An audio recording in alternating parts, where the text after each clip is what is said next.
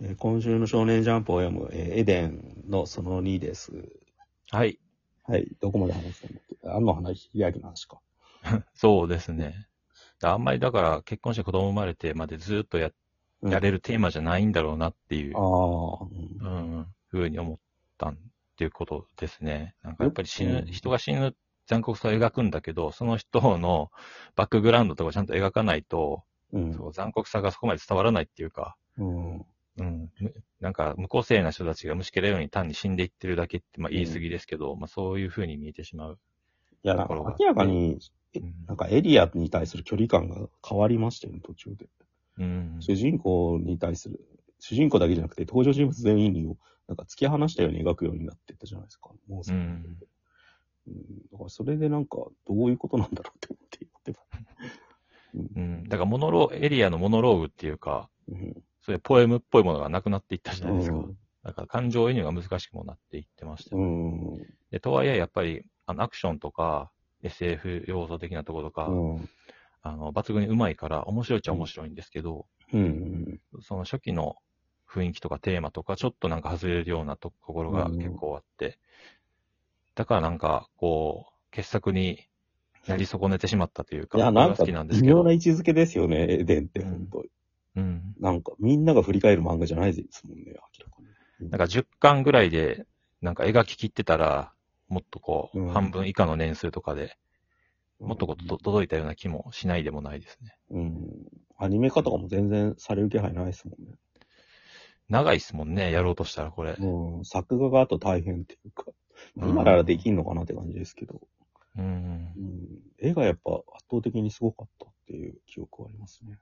うん。うん、やっぱなんか、青春期、思春期、青年期のこのモラトリアム感というか、 そういうとこが売りだったうん、人だから、こう、大人になってくると、そういうテーマで延々き描き続けるのがきついっていうのはありますよね。うん、うん。どうしたって。まあでも、だからって破綻はしてないんだよね。うん。うん、なんか、いまあでも当時のアフタヌーンっぽいって気はしますね。なんか大、大卒漫画家っていう、美大卒漫画家が描いてるって感じっていうか、うん。ちょっと頭でっかちな感じとかも含めて。うん。なんかあの、コロナ禍になった時に、はい。 2020年の初めの辺かな。うん。うん最初に思い出したのがこうエデンだったんですああよ、、うん。要は言われてそそうのですね、確かに。うん。要は、自閉症の、自閉症って言っていいのかな違うかもしれないですけど、その、閉じていくっていうことの、そのビジュアル化というか、病気として描いてっていう、ウイルス感染症として描いてっていう、うん。コロナも結局人との、人の距離が離れていくび病気というか、まはあいはい感はい染症全部そうですけど、まあとはいえ、その、もう致死率がめちゃめちゃか高かったら、もっと違う状感じだったと思うんですよね、雰囲気が。ああ。うん。なんかだ、基本大丈夫なんだけど、やばいから離れていようみたいな。うんうんううんん。なんかその辺がすごい思って、うん。うん。この世界も、この世界っていうか、エデンの世界もなんか、 うん。またそこまでリアルには結局マスクしてるとはなないんですけあど。うなんだうだんそれ考えると、エヴァンゲリオンってやっぱり、どっかロボットアニメの方なぞってるから、セカンドインパクトみたいなさ、うん。未曾有の大危機みたいなの描くんだけど、エデンの、その、ウイルスの流行ってそこまでじゃないですもんね。そう、その感染症の描き方は、うんそのリアルかどうかっていうとあれなんですけど、うん。うん。あのね、コロナを経験しちゃうと、これでもパンデミックの規模でかすぎるだろうみたいになっちゃうっていうか。そうですね。なんとなくし死なないけど、延々広がってる感じとかは、やっぱなかなか描きづらいですよね、今。うん。いや、今、やっと体験したみたいなことになってる。うんで、その、さっき話したコロイド、はいはい。その、そこに入っていくと、もう、まあ、そこに入った人とみんなに会えるみたいなうーん。感じ。 それはまた、あの、死ぬわけじゃないっていうところで、描けたとしては面白いですけど、まあ、巨大あやみですよね。なんだろうな、その、なんか、なんか大人のエヴァンゲリオンみたいになっちゃってるっていう。 エヴァンゲリオンと違うのは、結局そっちを選んだ人たちはもうそっちに行って、もう二度とこっちとは交流がなくなるっていうあ最後なんですよね。。エヴァンゲリオンも強制的に結局全員元のままにならされたじゃないですか。うんはいはいダイナミック巨大アヤメから抜け出てう。ん。うん。でそうじゃないっていう、完全にだから理解し得ないまま理解しない人たちとは別れて終わっていくっていあう。あ、分断の時代を象徴してたわけですそうですねこっ。ちの。うん。うん。よ、よりぶっ飛んだナルタルってのがあるじゃないですか、だかはい。どうもよりぶっ飛んでるかどうかわからないですけど。ら。あの、エヴァンゲリオン直径っていう意味じゃ、ナルタルの方だと思うんですよ、多分。 歪みとかが含めて。いや俺はなんか、ああいう SF 設定どうこうよりも、あの人はなんかこう、猟奇的な、あなんていうんですかね、リョナ的な、 5話、5話だ。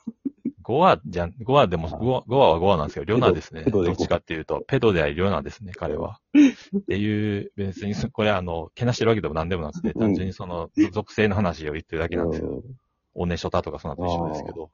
歪んだ性癖が絵になってるっていう。うん。と、その印象の方が近い、うんうん。紀藤さんは。僕らのすごい好きですけどあね。あ、俺はナルタル派なんですよ。 うん。ナルタルはなんかいじめ描写がひどかったですそね。う、きつかったっすよ。うんでもあれこそエヴァンゲリオンだから、なんか引き継ぐべきだったもんじゃないかって気はしますね。うんまあ、。だからやっぱよくもあるこれ社会性がある人なんだろうね、遠藤博樹ってなんか。うん。そう感じる。うん。だからなんか、立脚点が違うっていうか、なんか。この人も、この人もっていうか、秋田県秋田市の出身なんですよね。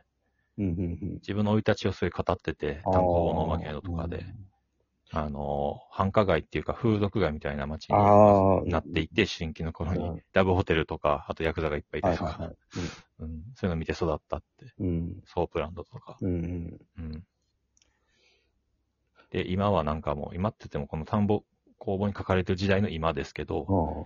もう整理されて、なんはいはか、そういうものもなくなっていって、うんなくなっていったって言っても、ソープランドがピンサロになったみたいなことらしいですけど、 うん。まあ、あんまいかがわしいところも結構なくなっていってたみたいな、うん。寂しくもありみたいなこと書いてましたけど、やね、ヤンキーというか、なんか、どっちかというとそっち側って感じですうん。なんかそういう人が東京にいるのかなわかんないですけど、まあ、都会でできて、よね。結婚して、みたいな感じでこう、地方の田舎で鬱屈したものがどんどんこう、 うん。ああ。救われていったっていううん。過程があったのかなっていう想像をしてしまいますけど。エデンの後に書いたオールラウンダーを巡るってのが総合格闘技の話で、うん。なんかこれはずっとアプリで途中まで読んでましたね。なんかうん。震災の描写とかもあるんですよ。う。うんんでよくできてるけど、途中で なんかいいやって思って読まなくなっちゃったっていうか。なんだろうな、あの感じって。うんうん。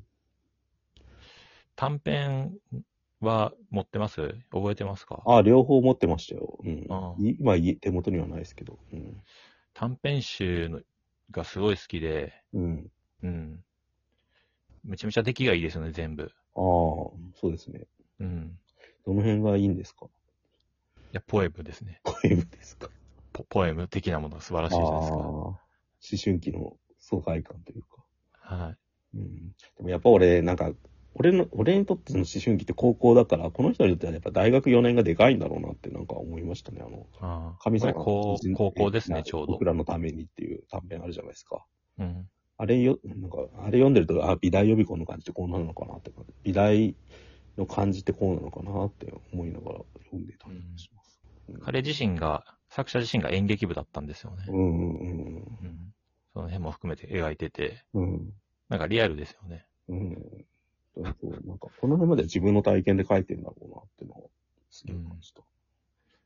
童貞感が、童貞じゃなかったと思うんですけど、うん結構初期の段階で。